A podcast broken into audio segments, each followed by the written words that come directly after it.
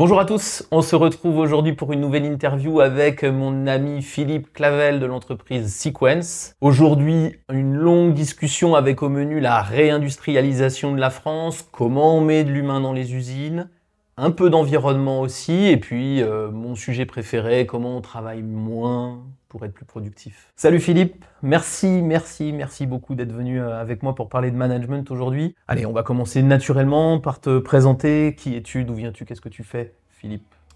Bah, salut Patrick, merci de m'accueillir. C'est un vrai plaisir d'être là et, d'échanger avec toi. Donc moi, ben, mon nom c'est Philippe, comme tu l'as dit. Clavel. On Clavel, on peut le dire. 48 ans, euh, marié, heureux papa d'une nombreuse famille.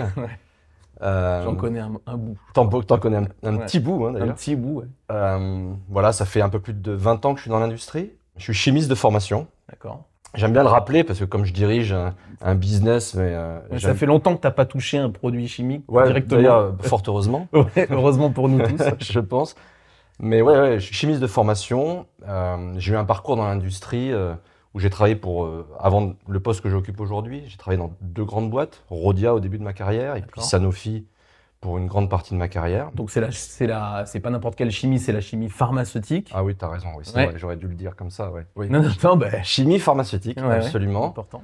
Très important. Euh, et, donc ça fait un an et demi maintenant que je suis chez Sequence. D'accord. Je, dirige en, gros euh, une grande partie de l'activité pharmaceutique pour Sequence. Alors, je, précise un peu pour, que les, pour les gens qui connaissent pas, c'est une industrie qui est un petit peu moins connue, médiatisée que l'automobile, par exemple. Hein, donc, c'est, tu, toi, tu fabriques les principes actifs, ça veut dire les molécules qu'on rentre dans un médicament, et c'est celles qui soignent. Pas le médicament lui-même, tu fabriques pas les, comprimés ou les gélules, ou les... c'est ça hein, que, que, vous faites chez Sequence. Ouais, exactement. En fait, chez Sequence, on va même au-delà de ça, hein, mmh. puisqu'on on, on, est en charge d'une grande partie de la chaîne de valeur qui va effectivement de certains intermédiaires, enfin de matières premières, intermédiaires de synthèse et jusqu'au principe actif.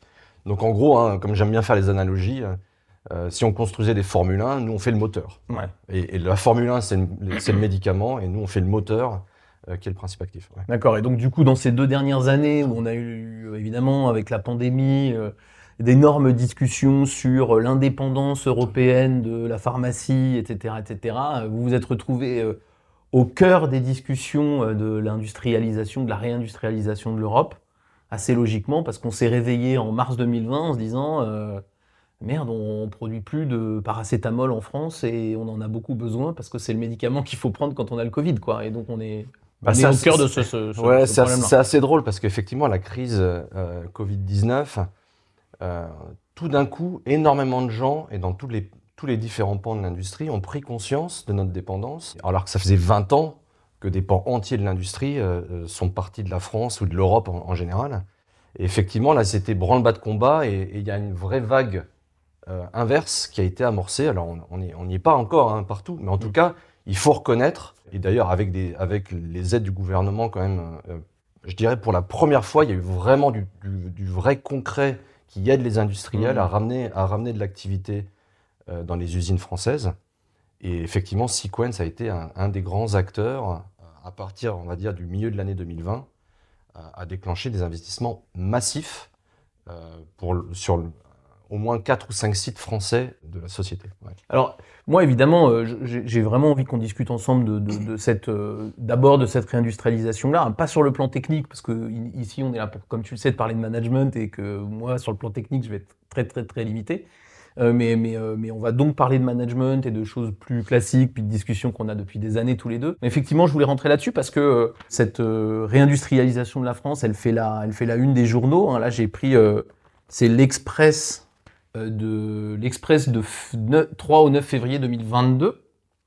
Et, pour ceux qui sont, curieux, tu parles de Sequence qui est un des acteurs. Il se trouve que dans le petit dossier de l'Express, il y a un dossier spécifique sur euh, médicaments en quête de souveraineté. Et l'exemple numéro un, c'est Sequence. Hein. Donc, euh, parler avec Philippe, parler avec toi euh, de la réindustrialisation, c'est vraiment être au cœur. Et quand je disais le paracétamol, c'est-à-dire notre, notre bon doliprane, etc., hein, c'est vous, Sequence, qui, qui tâchez de, de, remonter une industrie du paracétamol en France. Donc, on est vraiment, vraiment au cœur du sujet. C'est vraiment passionnant. Et moi, la, première question que je voulais te poser, donc j'imagine qu'il y a plein de difficultés à, créer des usines et à créer des des, choses qui marchent en industrie en France, mais au-delà de la volonté politique, qu'est-ce qui va marcher? Comment on va faire pour que ça marche, l'industrie en France? On sait que les opérateurs sont payés beaucoup plus cher qu'en Chine et que c'est pour ça qu'on les avait, on avait envoyé nos productions en Chine ou ailleurs. On sait qu'on ne va pas baisser les, salaires euh, au niveau de, ces gens-là. Comment ça va marcher l'industrie en France si on veut en retrouver vraiment et si on veut pas que ce soit euh, juste un titre de journal quoi?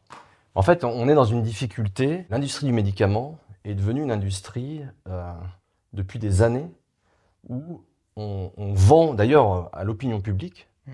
le fait qu'il euh, faut baisser le prix. Baisser hmm. le prix, baisser le prix, baisser le prix, euh, euh, sans revenir sur la part belle au générique qu'on a fait dans notre, beau, dans notre beau pays ainsi qu'ailleurs. Hmm. Et pour de bonnes raisons, hein. il est normal de vouloir faire des économies. Mais ça, la stratégie de diminution des dépenses de santé ne peut pas être uniquement taillant dans, dans les prix des médicaments. C'est une hérésie. Donc on a, mais tout le monde, il y a une conscience collective euh, qui, est, allée sur un chemin un peu dangereux de dire il faut que les, prix des médicaments baissent et donc inéluctablement le prix des principes actifs et des matières premières qui vont avec. Et c'est cette vague qui a été amorcée depuis 15-20 ans qui a conduit euh, euh, à, ce des délocalisations massives. Aujourd'hui, la, réalité, c'est on essaie d'enclencher une vague inverse. Pour des raisons stratégiques, pas pour des raisons de coût. Exactement. Mm. Et donc, ce qui est essentiel, c'est que toute la chaîne comprenne mm. le juste prix. Le juste prix d'un niveau de qualité euh, pour sécuriser, euh, évidemment, euh, la qualité des médicaments qu'on donne à l'ensemble, à des millions de patients dans le monde entier. Il faut s'assurer, évidemment, que les médicaments sont produits dans un système de qualité satisfaisant. Mais je dirais le juste prix pour l'ensemble des fabrications. C'est ça. Hmm. Donc ça va par évidemment le bon niveau de remboursement. Donc hmm. les pouvoirs publics ont un rôle évidemment. Ça va aussi pour que les industriels, les labos pharmaceutiques, évidemment, acceptent de sacrifier un peu de leur belle marge. Pardon. Et je sais de quoi je parle. Pour acheter un principe actif fait plutôt en Europe plutôt qu'en Asie. Hmm. Hein, tu parles du paracétamol hein, dans notre bon doliprane. Euh, je ne sais pas si tout le monde le sait, euh, mais quand dans une boîte de doliprane que vous achetez en pharmacie, 3,50 euros. 3,50 euros.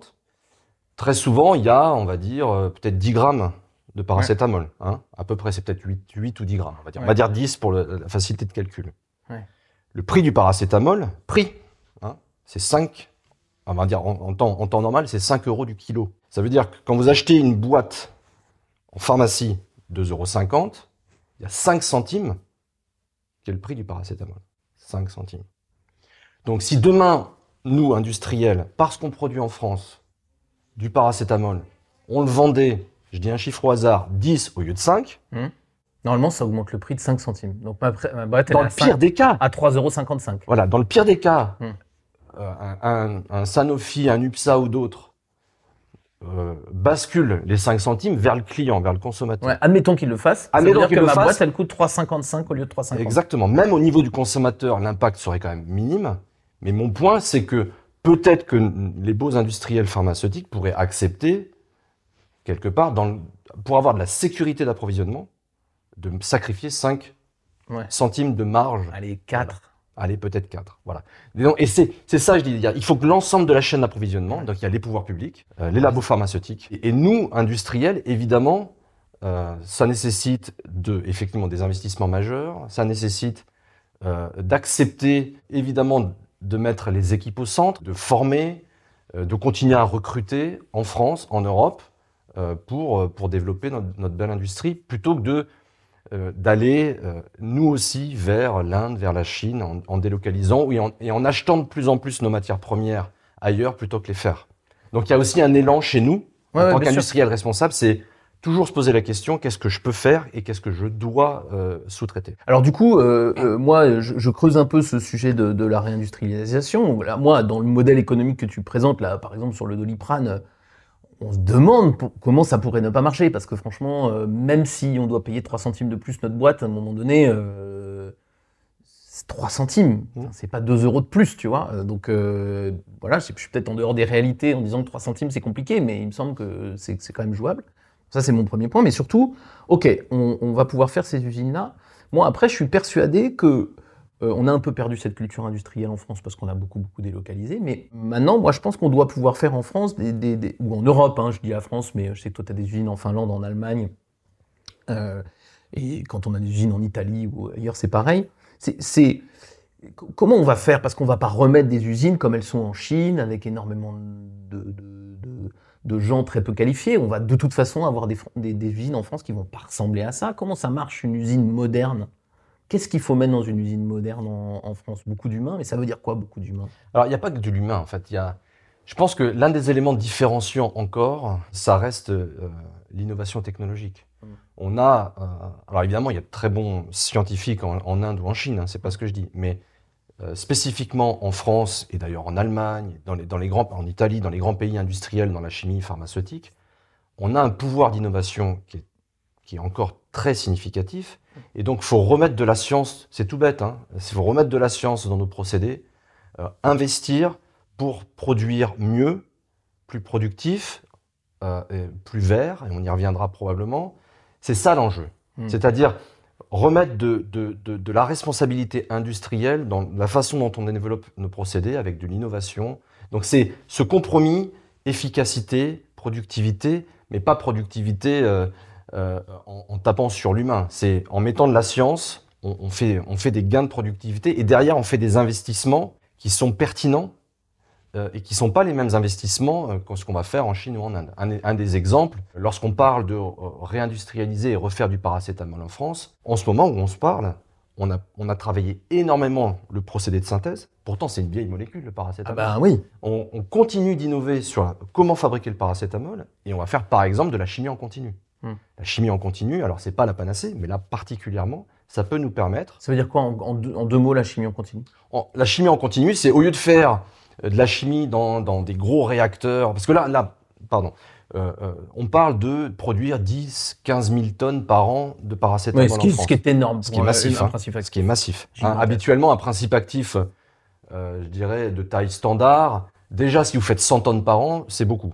D'accord? Donc là, on parle de 10, 15 000 tonnes. Oui, c'est massif. gigantesque. Donc là, vous avez plusieurs options. Soit vous faites ces 10, 15 000 tonnes dans des batteries de réacteurs, donc comme si vous aviez euh, des cocottes, des cocottes minutes ou des. Ouais. Hein? Soit t'en mets plein, des grosses cocottes. Plein de grosses cocottes.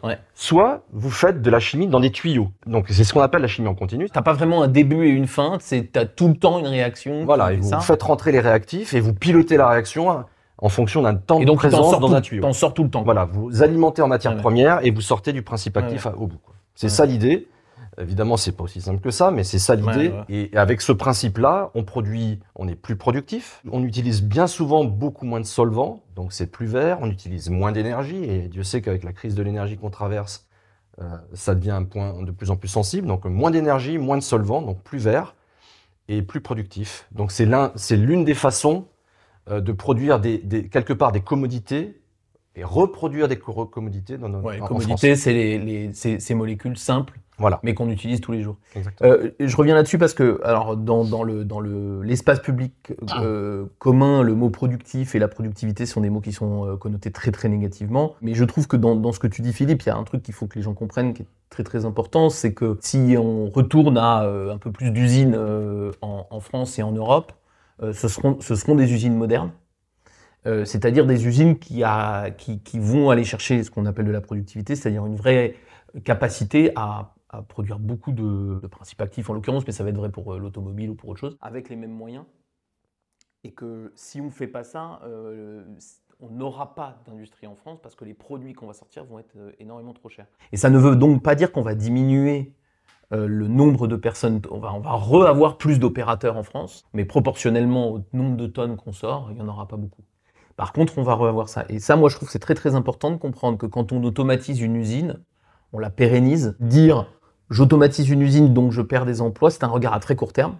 En réalité, quand on la rend plus moderne, on pérennise des emplois à long oui, terme. Oui, on transforme et on transforme les, emplois. Il est évident que euh, sur les emplois de demain, on n'aura pas besoin des mêmes profils euh, qu'un ouvrier. Un ouvrier des années 80 n'a pas le même métier qu'un ouvrier dans nos usines en 2022 et, en 2030. Vas-y, précise en deux mots, c'est quoi? C'est hyper important parce qu'on va, on va évidemment parler d'humain tous les deux. Moi, j'y crois énormément, tu le sais, et je sais de toi aussi. Ça veut dire qu'on ne demande pas la même chose à ces gens-là? Basiquement, c'est quoi l'ouvrier des années 80 Bah. et celui des années 2020 Il y avait beaucoup de manuels. Il hein. faut, Ouais. faut savoir que dans de nombreuses usines, même de chimie, même de chimie pharmaceutique, on manipulait les fûts à la main, euh, on ouvrait toutes les vannes à la main. Aujourd'hui, de plus en plus, on essaie de limiter le port de charge. Je ne dis pas que ça n'existe plus, mais on limite le port de charge.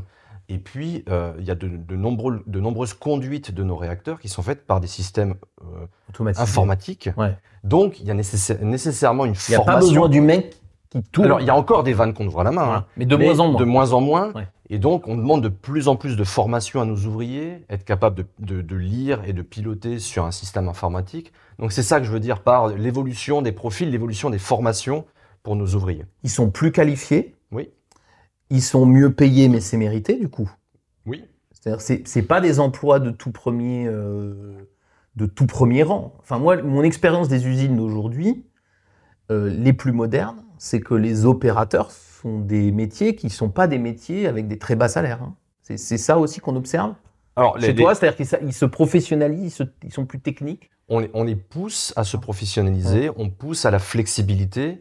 Et quelque part, euh, moi, j'ai, et- on y reviendra, euh, euh, je crois foncièrement qu'il faut créer les conditions de- d'un engagement et je dirais de l'intérêt au quotidien de la, de la tâche. Mm. Donc, on crée les conditions de la flexibilité euh, qui permet de diversifier les tâches, Ouais. euh, qui permet. Faire, flexibilité, c'est faire plusieurs tâches et ne pas justement être que celui qui bouge le fût. Exactement. J'ai plusieurs tâches dans ma journée. etc. Exactement. Ouais. Voilà. Plus complexe. quoi.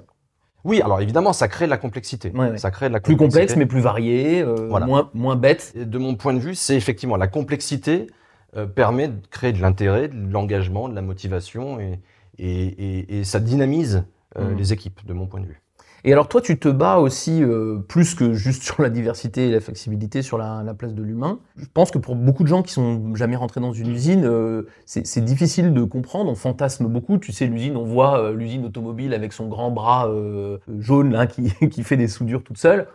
Mais moi, je suis persuadé que l'industrie en Occident, c'est un vrai projet humain de l'opérateur jusqu'au patron. Comment est-ce qu'on peut voir ça autrement que dans une machine à, à- à utiliser de la force humaine?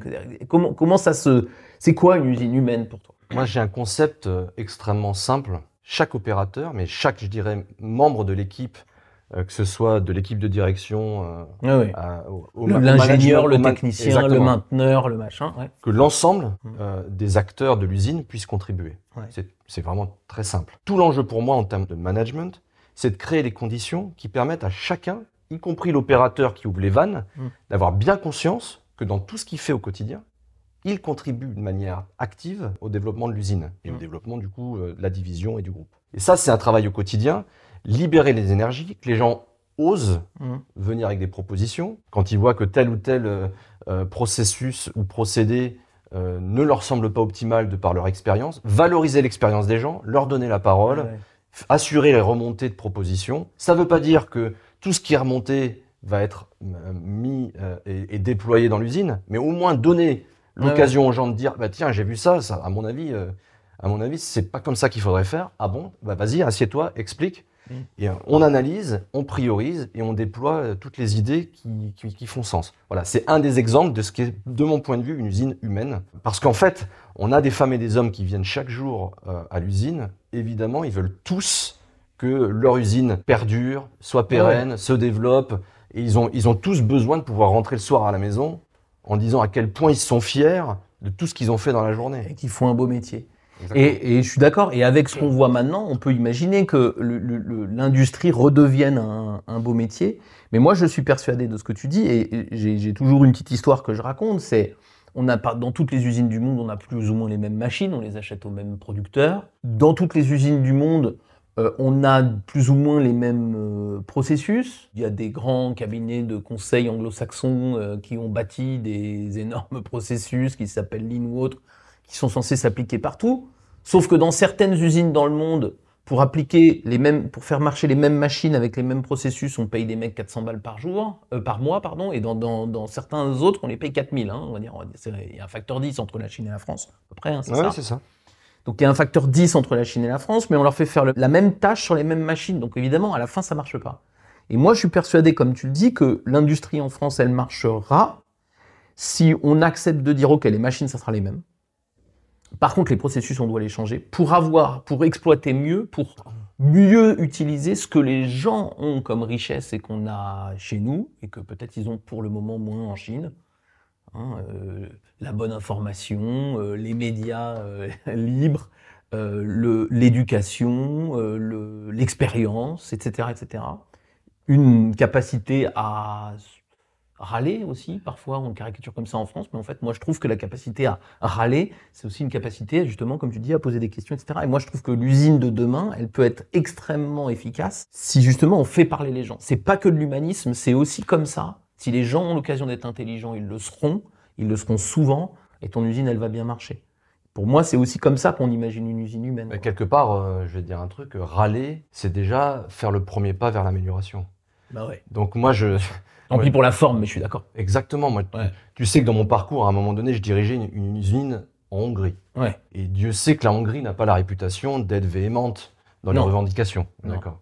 Ben, moi, je me souviens très bien, un jour, j'étais en plénière. Donc, t'imagines, il y a les 500 personnes de l'usine qui sont là, enfin, qui ont pu se libérer. Et donc, euh, je fais mon petit speech habituel, mais je les encourage à s'exprimer. Et pour la première fois de ma vie, il y a une, une personne dans l'assemblée qui s'est levée et qui a exprimé, alors en hongrois, donc il y avait un traducteur au milieu, mais enfin, qui a exprimé toutes les revendications de l'usine. Alors, c'était la syndicaliste du coin, mais peu importe. Très bien. Euh, elle s'est levée, elle a eu le courage, Devant 500 personnes. devant 500 personnes, de prendre la parole et, et d'exprimer, pas de manière euh, véhémente d'ailleurs, mais de manière très claire, très directe, Mhm. euh, les revendications. À ce moment-là, j'ai toute mon équipe de direction qui se dit Oh, qu'est-ce qui se passe, mon Dieu, Philippe, c'est affreux. Ouais. Et moi, j'étais hyper heureux, en fait. Bien sûr. Ils m'ont pris pour un fou. Mais, mais je dis, mais c'est génial. Vous rendez Mais merci madame, quoi. Mais je l'ai remercié d'ailleurs. Ouais, ouais. Euh, Pas assez, je pense, mais je l'ai remercié plusieurs fois. Mm. Et voilà. Et, et je me, suis dit, à partir de là, que les gens s'expriment. Oui, oui, oui, même si la forme est pas terrible, parce qu'on n'a pas appris, parce qu'on n'a pas l'habitude. Là-bas, ils n'ont pas un président qui les encourage à beaucoup s'exprimer. Hein, mais quand même, quand on quand on n'a pas l'habitude, moi, c'est vraiment un point clé pour moi, c'est que les gens, ils n'ont pas l'habitude. Si on attend qu'ils s'expriment comme des livres, ah bah c'est sûr que ça va être compliqué et qu'ils le feront pas. Donc ils n'ont pas été formés pour ça. On, ils n'ont pas l'habitude. Ils se sont pris des taquets par le passé par leur patron. euh, qui, qui râlaient en disant ils sont jamais contents, on les paye et c'est déjà pas mal. L'industrie de demain, c'est une industrie où on dialogue et il va falloir que ça s'apprenne. Et que ça s'apprenne côté patron, comme tu le dis.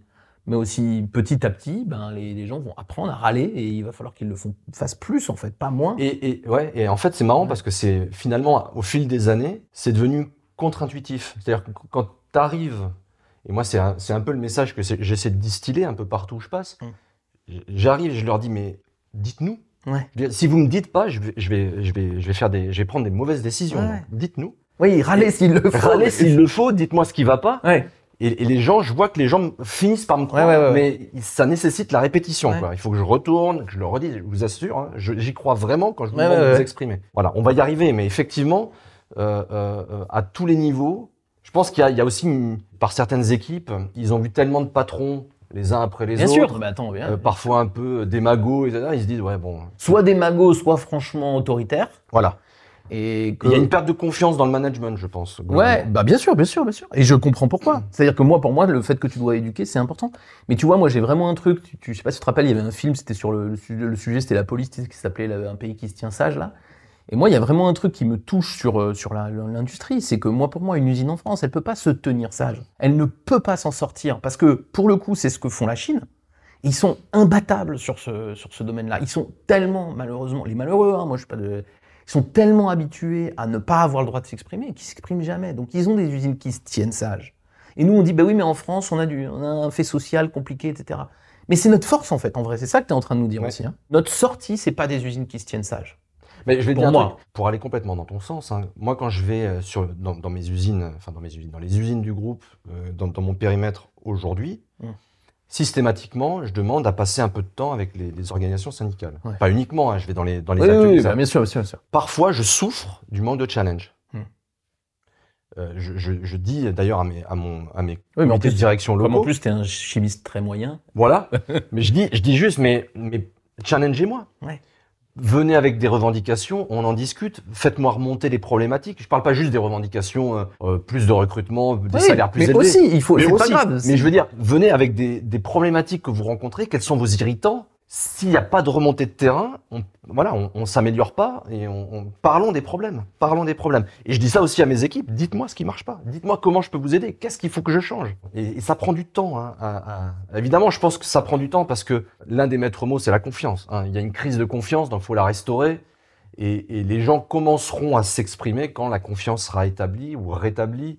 Et euh, Ouais, et ça c'est un processus qui, qui prend un peu de temps. Mais c'est marrant parce que je, je- dans une usine que tu connais, que je vais, je vais, je vais pas citer là pour, pour le coup, mais il y a pas longtemps, il y avait un conflit euh, entre le patronat et, la- et les syndicats de l'usine, les représentants du personnel demandant, notamment des cadres, demandant plus d'embauches, et le patron, la patronne de l'usine refusant euh, ces embauches. Donc conflit, euh, le truc. Et moi, en discutant avec la patronne de l'usine, en fait, euh, elle est d'accord qu'il faut plus d'embauches. mhm. Sauf qu'on est tellement dans un système qui, est- qui a, qui a stéréotypé le, le- le débat, qui est euh, les, les représentants demandent des embauches et le directeur refuse. c'est la des classes, quoi. hein. Mais ouais, Mm.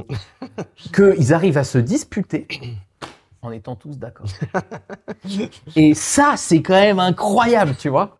Et moi, je, je, je, je lui dis, je, lui- je lui dis, bah, pff, en fait, faut que tu acceptes les embauches, puisque tu penses qu'elles sont nécessaires Bien au bon fonctionnement de ton usine. C'est-à-dire que c'est ça aussi le truc. Toi, tu dis, bah, on, peut, on ne parle pas que des embauches, mais on doit en parler aussi sûr. des embauches. S'il manque des gens, il manque des gens, point. Et on doit pouvoir en parler. Et on doit pouvoir parler des salaires.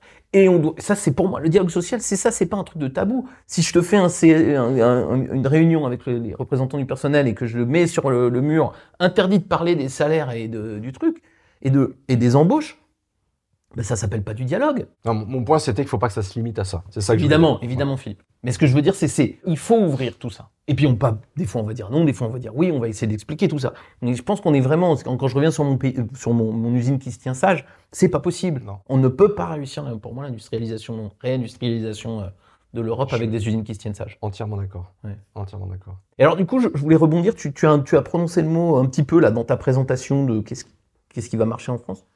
Je pense que les gens sont aussi préoccupés de des logiques environnementales. On a aussi un peu sorti des usines en se disant oh là là chouette, on n'a pas cette usine avec cette grosse fumée, cette odeur bizarre. Et il y a des usines qui ont, de- une odeur. Alors pas toutes bizarres. hein. Je connais une usine de- qui fabrique du chocolat et qui fait qu'elle a une usine une odeur plutôt cool dans la ville autour. Ça sent le chocolat tout le temps euh, dans cette ville-là. Mais je crois qu'on était aussi content de les voir partir parce qu'on avait une une impression, puis les histoires d'AZF, etc. On avait une impression de- de- d'augmenter notre sécurité. En fait, non. hein. Non. Euh, mais néanmoins, j'espère qu'on va ramener des usines, y compris de l'industrie lourde, euh, donc polluante, parce que c'est polluant, une usine quand même. Est-ce que le, sujet de l'environnement, c'est un... Tu vas pas me dire non, mais je te pose quand même la question. Est-ce que c'est un vrai sujet pour toi? Est-ce que c'est un vrai sujet pour les industriels? Est-ce que tu crois qu'on peut arriver à avoir une industrie verte? Et c'est quoi une industrie verte En fait, c'est même pas un sujet. Je pense qu'on peut dire que c'est une préoccupation. C'est une préoccupation, l'environnement, dans la mesure où... euh, et, et je vais dire une préoccupation au-delà des normes environnementales Hmm. qui deviennent de plus en plus drastiques. Et, et je dirais, euh, ça va dans le bon sens pour la protection, évidemment, de je dirais, euh, nos, nos cours d'eau, euh, de l'atmosphère, de ce qu'on met dans les sols ou de ce qu'on met pas dans les sols. Évidemment, il est bien normal que les normes soient contraignantes. L'ensemble des industriels, je veux dire, comme je disais, moi, ça fait presque 25 ans que je suis dans l'industrie chimie pharmaceutique. On, on voit vraiment, année après année, euh, les, les mentalités euh, qui évoluent.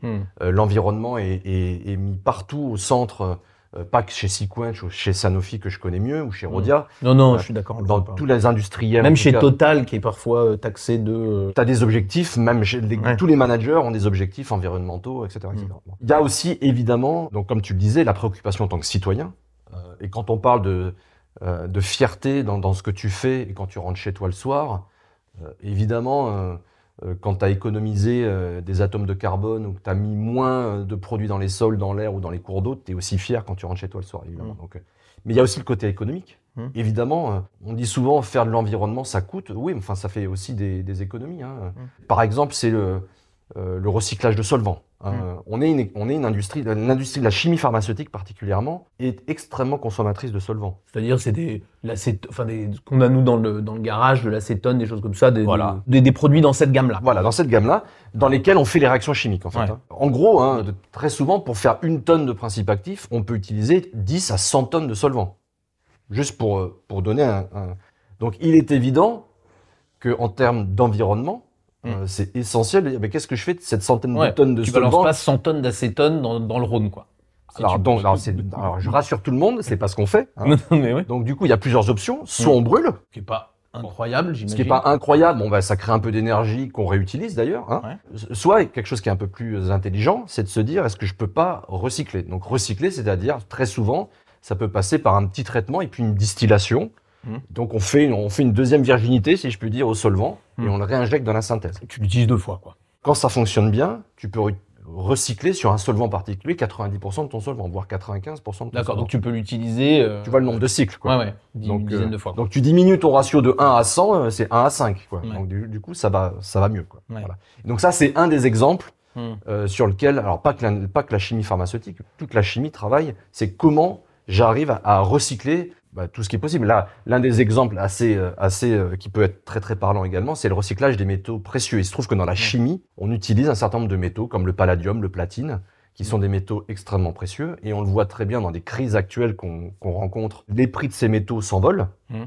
Euh, donc on n'a pas attendu les crises pour avoir l'idée de recycler, mais là c'est également, il y a des chaînes de recyclage Mhm. de palladium qui permet de réinjecter dans tes synthèses, et ce qui crée des économies, et ce qui crée évidemment un impact extrêmement positif pour l'environnement. Donc en fait, l'environnement, elle a trois, il y a trois, il y a trois bonnes raisons de le faire et pour lesquelles on, on doit espérer d'être un peu euh, optimiste. Il y a une raison de valeur et de citoyenneté. Il y a une euh, raison euh, purement euh, économique euh, de, bah, en plus, euh, on a des chances d'y gagner. Et puis évidemment, il y a une raison de réglementation qui va dans la pérennité de nos En activités. fait, le- les, les trois se complètent. quoi. hein. L'industriel gagne, euh, enfin, vit mieux. L'État crée des environnements dans lesquels les citoyens sont rassurés et les, et les industriels euh, sont obligés d'avancer plus vite. Et puis, évidemment, la préoccupation du citoyen est essentielle et du patron citoyen comme du, de l'opérateur citoyen pour, euh, pour créer un, un environnement qui, qui fonctionne. Tu dis que ça progresse depuis les 20-30 dernières années, mais tu as l'impression que ça progresse assez vite, les usines. Si, si je prends une usine en 2022 et que je la regarde en 2015, sur les 7-8 dernières années, est-ce que tu as l'impression que les usines, elles sont en, en général moins gourmandes, moins, moins polluantes, moins... Je dirais en moyenne indéniablement. Il, y a des, il y a eu des investissements euh, majeurs faits par les industriels Mm. pour réduire euh, leur impact euh, au niveau de- des effluents gazeux, euh, avec de- de- des systèmes de condensation, des systèmes de piégeage avec de- des charbons actifs, etc., pour limiter vraiment les effluents gazeux, euh, les effluents aqueux, euh, avec des stations d'épuration euh, Ouais. qui, qui- qui fleurissent ici et là. Et puis, évidemment, les, les- les effluents solides. Il faut avoir en tête que dans les, jusque dans les années 50, 60, peut-être même 70, euh, qu'on savait pas quoi faire d'un effluent, on l'enterrait, quoi. Mm. Tout bêtement. J'ai une décharge, quoi. Voilà. Et donc, il y, a des- il y avait, il y avait des endroits en Europe, que je ne citerai pas, mais où euh, il fallait pas mettre un coup de pioche, où on pouvait trouver Ouais. euh, des fûts enterrés, quoi. Mm. Tout ça, ça n'existe plus. Les industriels font plus ça, évidemment, depuis des décennies maintenant. Mais Mm. donc oui, évidemment, on va chaque chaque année nous rapproche euh, d'une ère euh, beaucoup plus vertueuse en matière de, environnementale pour la chimie euh, française et européenne. ouais. Je voulais terminer, Philippe, sur un sujet euh, plus personnel, euh, dont on parle souvent et dont on parlait euh, il y a quelques minutes juste avant de, de- de discuter devant les, devant les caméras. Dans les grandes entreprises euh, françaises et internationales euh, actuellement, moi, je- tu sais que j'ai un truc qui me préoccupe, c'est que vous travaillez beaucoup trop. Hum. Et euh, notre système aujourd'hui, notamment industriel, mais pas que, il repose sur euh, des quantités de travail qui, moi, me paraissent absolument délirantes avec des effets évidemment sur vos familles, mais aussi sur votre corps et sur votre santé.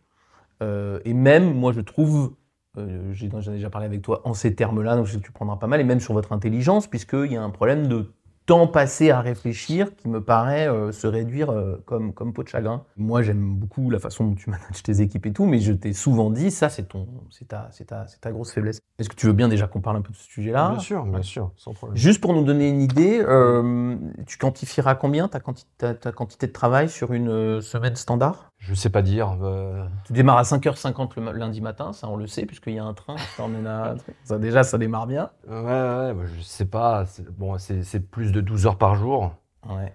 Donc c'est Sans pause déjeuner, Ouais, ouais, sans pause du tout même. ouais, parfois, ouais. Donc c'est on va dire une soixantaine, euh, entre 60 et 70 heures. Le tout avec une charge mentale relativement forte, Mhm. parce que tu dois traiter avec des actionnaires, Ouais. ça.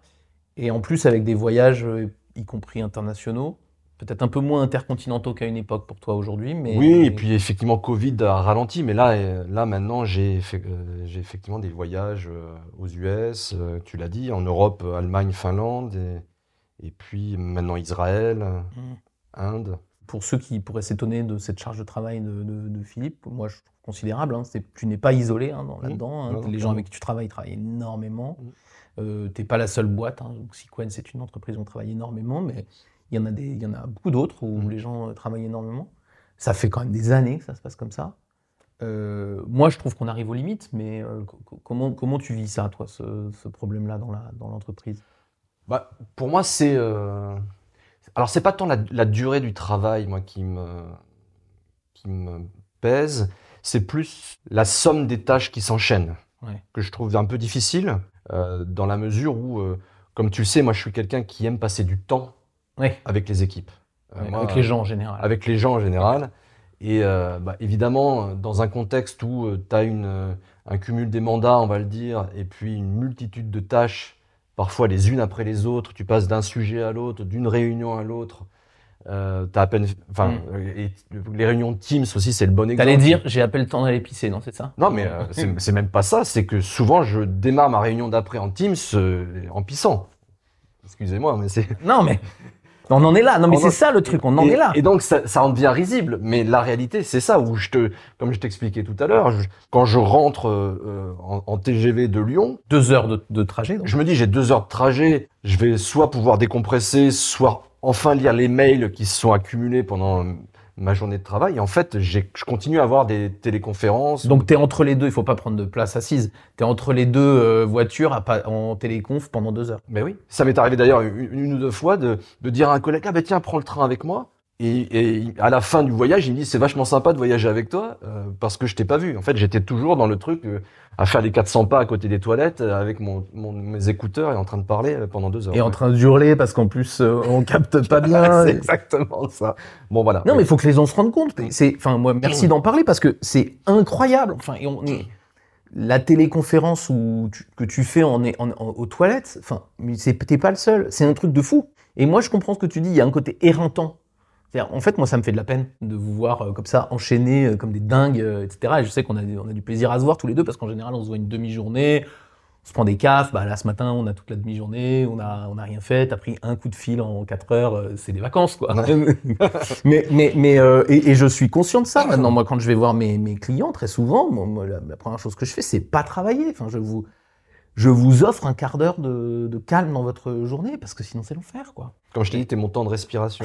Mais ouais, non, mais c'est dingue. Et c'est, euh, vous payez des consultants chers pour rien foutre. Alors euh, c'est du coup un métier que vous pouvez venir postuler. Non, mais c'est du coup un métier, c'est du coup un métier qui est, qui est, qui est- qui est sympa pour moi. hein. C'est que on- mon job, c'est souvent de, d'arrêter de bosser, quoi. hein. C'est, c'est assez cool, mais c'est quand même incroyable. On, on peut pas continuer. On- T'es d'accord? Au-delà de ton cas, Philippe, et merci de, de témoigner, on peut pas continuer comme ça. C'est pas possible. Euh, oui, ça a ses limites, parce que je disais, bon, un, euh, quand t'as pas le temps, du coup, tu, tu sacrifies le temps que tu passes avec les gens, donc je passe moins de temps avec mes équipes, et ça, c'est un vrai problème, et, et je passe moins de temps à réfléchir, en général. C'est Mhm. bête, parce que je suis quand même payé pour, Oui. à un moment donné, euh, euh, prendre des décisions qui, qui, qui ont du sens. Enfin, j'espère Ouais. que je vais prendre des décisions qui ont du sens, Ouais. mais tu en vois tout cas, ce que je sur veux des dire. sujets, on l'a vu un peu plus tôt, qui sont quand même des sujets à très très gros enjeux. Et en fait, on a de moins en moins de temps pour réfléchir. Ouais. Et ça, c'est un, un- un vrai problème, effectivement. Donc, euh, faut lutter. J'essaie de lutter. Alors, euh, euh, et, et dire non quand on est sollicité, c'est un, c'est un vrai sujet. Ouais, parce qu'on parce qu'en fait, on est sollicité par plein de gens. Euh, toi, tu as de la chance, tu qu'un seul vrai patron. Ouais. Tu diriges hein, la moitié, on va dire, pour faire simple, la moitié de la boutique euh, directement avec le, son propriétaire. Donc déjà, euh, t'en as qu'un, mais il y a le patron, il y a les actionnaires, et puis il y a chaque membre de ton équipe qui a un problème, et puis il va y avoir les autorités euh, françaises, finlandaises, allemandes qui vont te solliciter. Il y a Enfin, on se rend bien compte que quand on vous voit, vous êtes sollicité par des dizaines de personnes. Il ne s'agit pas de dire non juste dans un deal avec une ou deux personnes. En fait, il y a des dizaines de personnes qui viennent chercher votre temps euh, comme ça. Et moi, je- j'avoue que c'est une... à la fois, je suis embêté pour vous, mais en plus, je, je pense qu'il y a un vrai problème d'intelligence dans la façon dont on pilote les entreprises si on n'a même pas le temps de se poser cinq minutes pour reposer le cerveau, quoi. Oui, et puis la priorisation, c'est un vrai sujet. Ouais. Comment concrètement on trouve des solutions pour mieux prioriser? Et tu veux que je te dise pourquoi ça marche pas la priorisation? Je vais te dire pourquoi ça marche pas la priorisation. Parce que la priorisation, depuis des années, c'est bah, méga bullshit, hein, méga, méga. Parce que, en gros, jusqu'ici, on nous a dit, bah, la priorisation, c'est facile, il faut faire ce qui est important plutôt que ce qui est urgent, puis il faut faire ce qui est important plutôt que ce qui ne l'est pas. Merci. Voilà, je m'en doutais. Mais tu fais pas beaucoup de trucs qui servent à rien, toi, dans ta journée. Non, il me semble pas. Ouais. En fait, c'est terminé. Oui, mais alors, a- a- après, le ça sert à rien, c'est extrêmement subjectif. Je peux, je peux te Mm. garantir que certaines choses que je fais, parfois même du point de vue de mon patron, je devrais pas les faire. Mais moi, je considère que c'est important. Oui, alors ça, je vais y revenir, mais classer important, pas important, ça marche pas, parce que tout est important, soit pour toi, soit pour quelqu'un d'autre. Ouais. Et que donc, l'arrêter, c'est soit arrêter de faire un truc qui compte pour toi, soit te fâcher avec quelqu'un. C'est ça. Enfin, se fâcher. En tout cas, le. en tout cas, créer un conflit. Ouais. Pourquoi tu n'as pas fait ce truc qui est important pour moi? Bah Parce que j'avais pas le temps, conflit. Mm. Et, euh, et donc, aujourd'hui, on n'est pas dans, on est dans un système où prioriser, ça veut dire arrêter des choses importantes. Choisir, c'est renoncer. Oui, mais des choses importantes. Mm. Parce que sinon, on se dit, ah bah on va, enlever, les choses non prioritaires. Mais il n'y a plus que des choses prioritaires. Ça fait dix ans qu'il n'y a plus que des trucs prioritaires. Il y a des trucs prioritaires pour quelqu'un, pas forcément pour toi, mais il y a des trucs prioritaires pour tout le monde. Il faut bien comprendre, on ne peut pas prioriser si notre critère, c'est l'importance. C'est pas possible, puisque c'est toujours important pour quelqu'un, ou prioritaire pour quelqu'un, ou urgent pour quelqu'un. Ça fait longtemps qu'on a enlevé, ce qui ne l'est pas. Je pense même qu'en plus, on n'a pas enlevé les bons trucs. Parce que ce qu'on a enlevé qui nous paraissait moins important, c'est du temps de calme tout seul dans son bureau. Parce que ça, ça fait pas chier les gens, ça crée pas de conflit de l'enlever. Ça enlève de l'intelligence par contre. Et pour moi, on en est là, on est trop rationnel. On a gardé que ce qui est marqué important. Tout est important maintenant et ça fait 60 heures, temps de toilette compris. Voire plus. Ouais. Donc il n'y a plus que de l'important. Et en plus, je suis pas sûr que, comme tu dis, on a enlevé le bon important. Non, mais tu vois, et c'est exactement ce qu'on se disait là. Et d'ailleurs, je l'exprime moi-même. Le premier truc que je sacrifie, c'est le temps que je passe avec mon équipe. Comme si passer du temps avec son équipe, C'était le moins important. c'était le moins important. Tu vois le truc à la, un peu à la con, excusez-moi, mais c'est ça. Ouais, complètement. Donc, euh, l'enjeu pour moi, c'est de remettre du temps euh, dans le système que j'ai pas, donc c'est retrouver ailleurs, pour passer Ouais, plus de temps avec mes équipes, plus de temps à réfléchir, plus de temps sur ce qui est euh, euh, l'essence même du travail en entreprise quand même. Je vais donner cet exemple qui est vraiment du vécu d'il y a peu de temps. Euh, j'ai passé un peu de temps parce que comme comme chaque année, il y a les négociations annuelles obligatoires. Hmm. Euh, tu sais, en gros, tu discutes euh, comment, combien tu vas augmenter les gens euh, en fonction de l'inflation, des résultats, etc. euh, les conséquences sur l'emploi et tout ça. Donc chaque année, il y a un- une rencontre avec les partenaires sociaux. Hmm. En tant que directeur général d'une société, j'ai passé du temps avec, avec ma, ma fonction RH Hmm. pour discuter avec les partenaires sociaux. Normal, c'est marqué obligatoire. Bah, j'ai même été challengé euh, au moment de, de- des priorisations. On, on m'a- certains membres de l'équipe, voire mon patron, m'ont dit mais pourquoi tu passes autant de temps sur ce sujet? T'en as pas du temps. Pourquoi tu passes autant de temps? Et je lui dis mais parce qu'il me semble que passer du temps à discuter ces points qui sont importants euh, pour la bonne marche de nos entreprises, pour nos partenaires sociaux, pour nos employés, c'est essentiel. Mm. Donc j'ai pris le temps que je n'avais pas. Mm. Mais bon voilà, il faut que j'arrive à faire ça plus, Non, mais c'est très difficile à faire. Hein. D'ailleurs, si j'avais une solution miracle, je te l'aurais donnée. s'il te plaît. oui, je te l'aurais donné. Et J'ai juste que je je trouve qu'il faut vraiment qu'on prenne conscience de quelque chose. Il y a, on a trois clients euh, dans la vie. Euh, professionnels, on en a trois. On a préserver sa vie perso, euh, ses enfants et surtout quand on en a plein. Euh, se préserver soi-même, sa santé mentale et physique, qui en plus sont un peu liés les deux. Et puis effectivement, faire fonctionner euh, l'entreprise qui nous paye, etc., etc. Mais le truc, c'est que aujourd'hui dans l'entreprise, on fait du mal à la vie familiale, bien souvent, parce que les gens ont du mal à garder leur temps perso. Il faut dire que toute la journée, le petit garçon de 4-5 ans, il n'est pas là pour faire valoir ses droits, donc euh, c'est difficile pour lui. On se fait du mal à soi parce que, comme ce que tu décris, c'est oppressant. Enfin, il y a un truc de. Putain, ça doit être chiant, quoi. Le tout pour, je ne suis pas sûr, d'un optimal de, produc- de production. Enfin, pardon Philippe, mais il y a, il y a vraiment un truc comme ça. Donc, pour moi, il va falloir, à mon avis, refaire des choix un peu plus radicaux. Remettre des, des barrières un peu plus radicales. Je sais que tu travailles, tu essaies de pas travailler le week-end, c'est bien. Et Bah, tu vois, typiquement, Ouais. oui, moi j'essaie de protéger, mais dans, dans une certaine mesure, Oui, la oui, famille. oui, oui. hein. Euh, pas de travail le week-end, Ouais. exceptionnellement, mais vraiment pas de travail le week-end. Et typiquement, euh, quand je suis euh, à Paris, je travaille pas après 20h, Mm. voire pas après 19h30. Mm.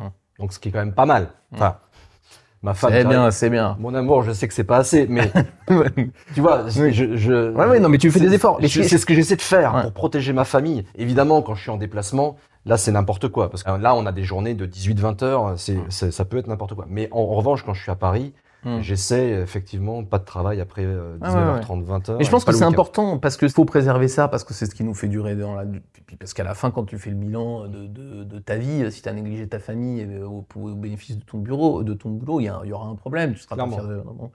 La santé, c'est pareil. Donc je crois qu'il faut qu'on. À mon avis, il va falloir qu'on amène un peu de, radicalisme. Moi, je, je- je fais aussi ce, ce- ces, ces- ces vidéos et tout ça pour, pour, euh, pour porter cette idée que les entreprises seront gagnantes d'avoir des, des managers beaucoup plus reposés. Moi, j'ai la chance de faire d'avoir ma boîte depuis 10 ans, je travaille 35 heures. Et ben, je suis reposé. Euh, et, et ben, je pense que je, je pense que c'est mieux quand je suis chez mes clients que je sois reposé, pas lessivé comme un consultant qui aurait fait 70 heures par semaine. Du coup, tu es reposant, c'est vrai. Mais tu vois, non mais c'est sûr, non mais c'est hyper important le Ouais. truc. Moi en plus je suis un garçon stressé dans l'absolu, donc euh, j'ai vraiment besoin d'avoir des temps de repos parce que sinon mon corps euh, dit stop très très vite. Donc je pense qu'il faut vraiment comprendre qu'on aura des entreprises qui marchent mieux avec des gens plus reposés. On n'aura pas des entreprises qui marchent moins bien avec des gens qui travaillent euh, 40 heures. Si tu travaillais 40 heures, ton entreprise elle marcherait pareil. C'est une idée qu'on se fait que les 20 heures de plus elles sont vraiment utiles. En fait, si tu devais tout faire tourner dans 40 heures, ça marcherait. 45 si tu veux.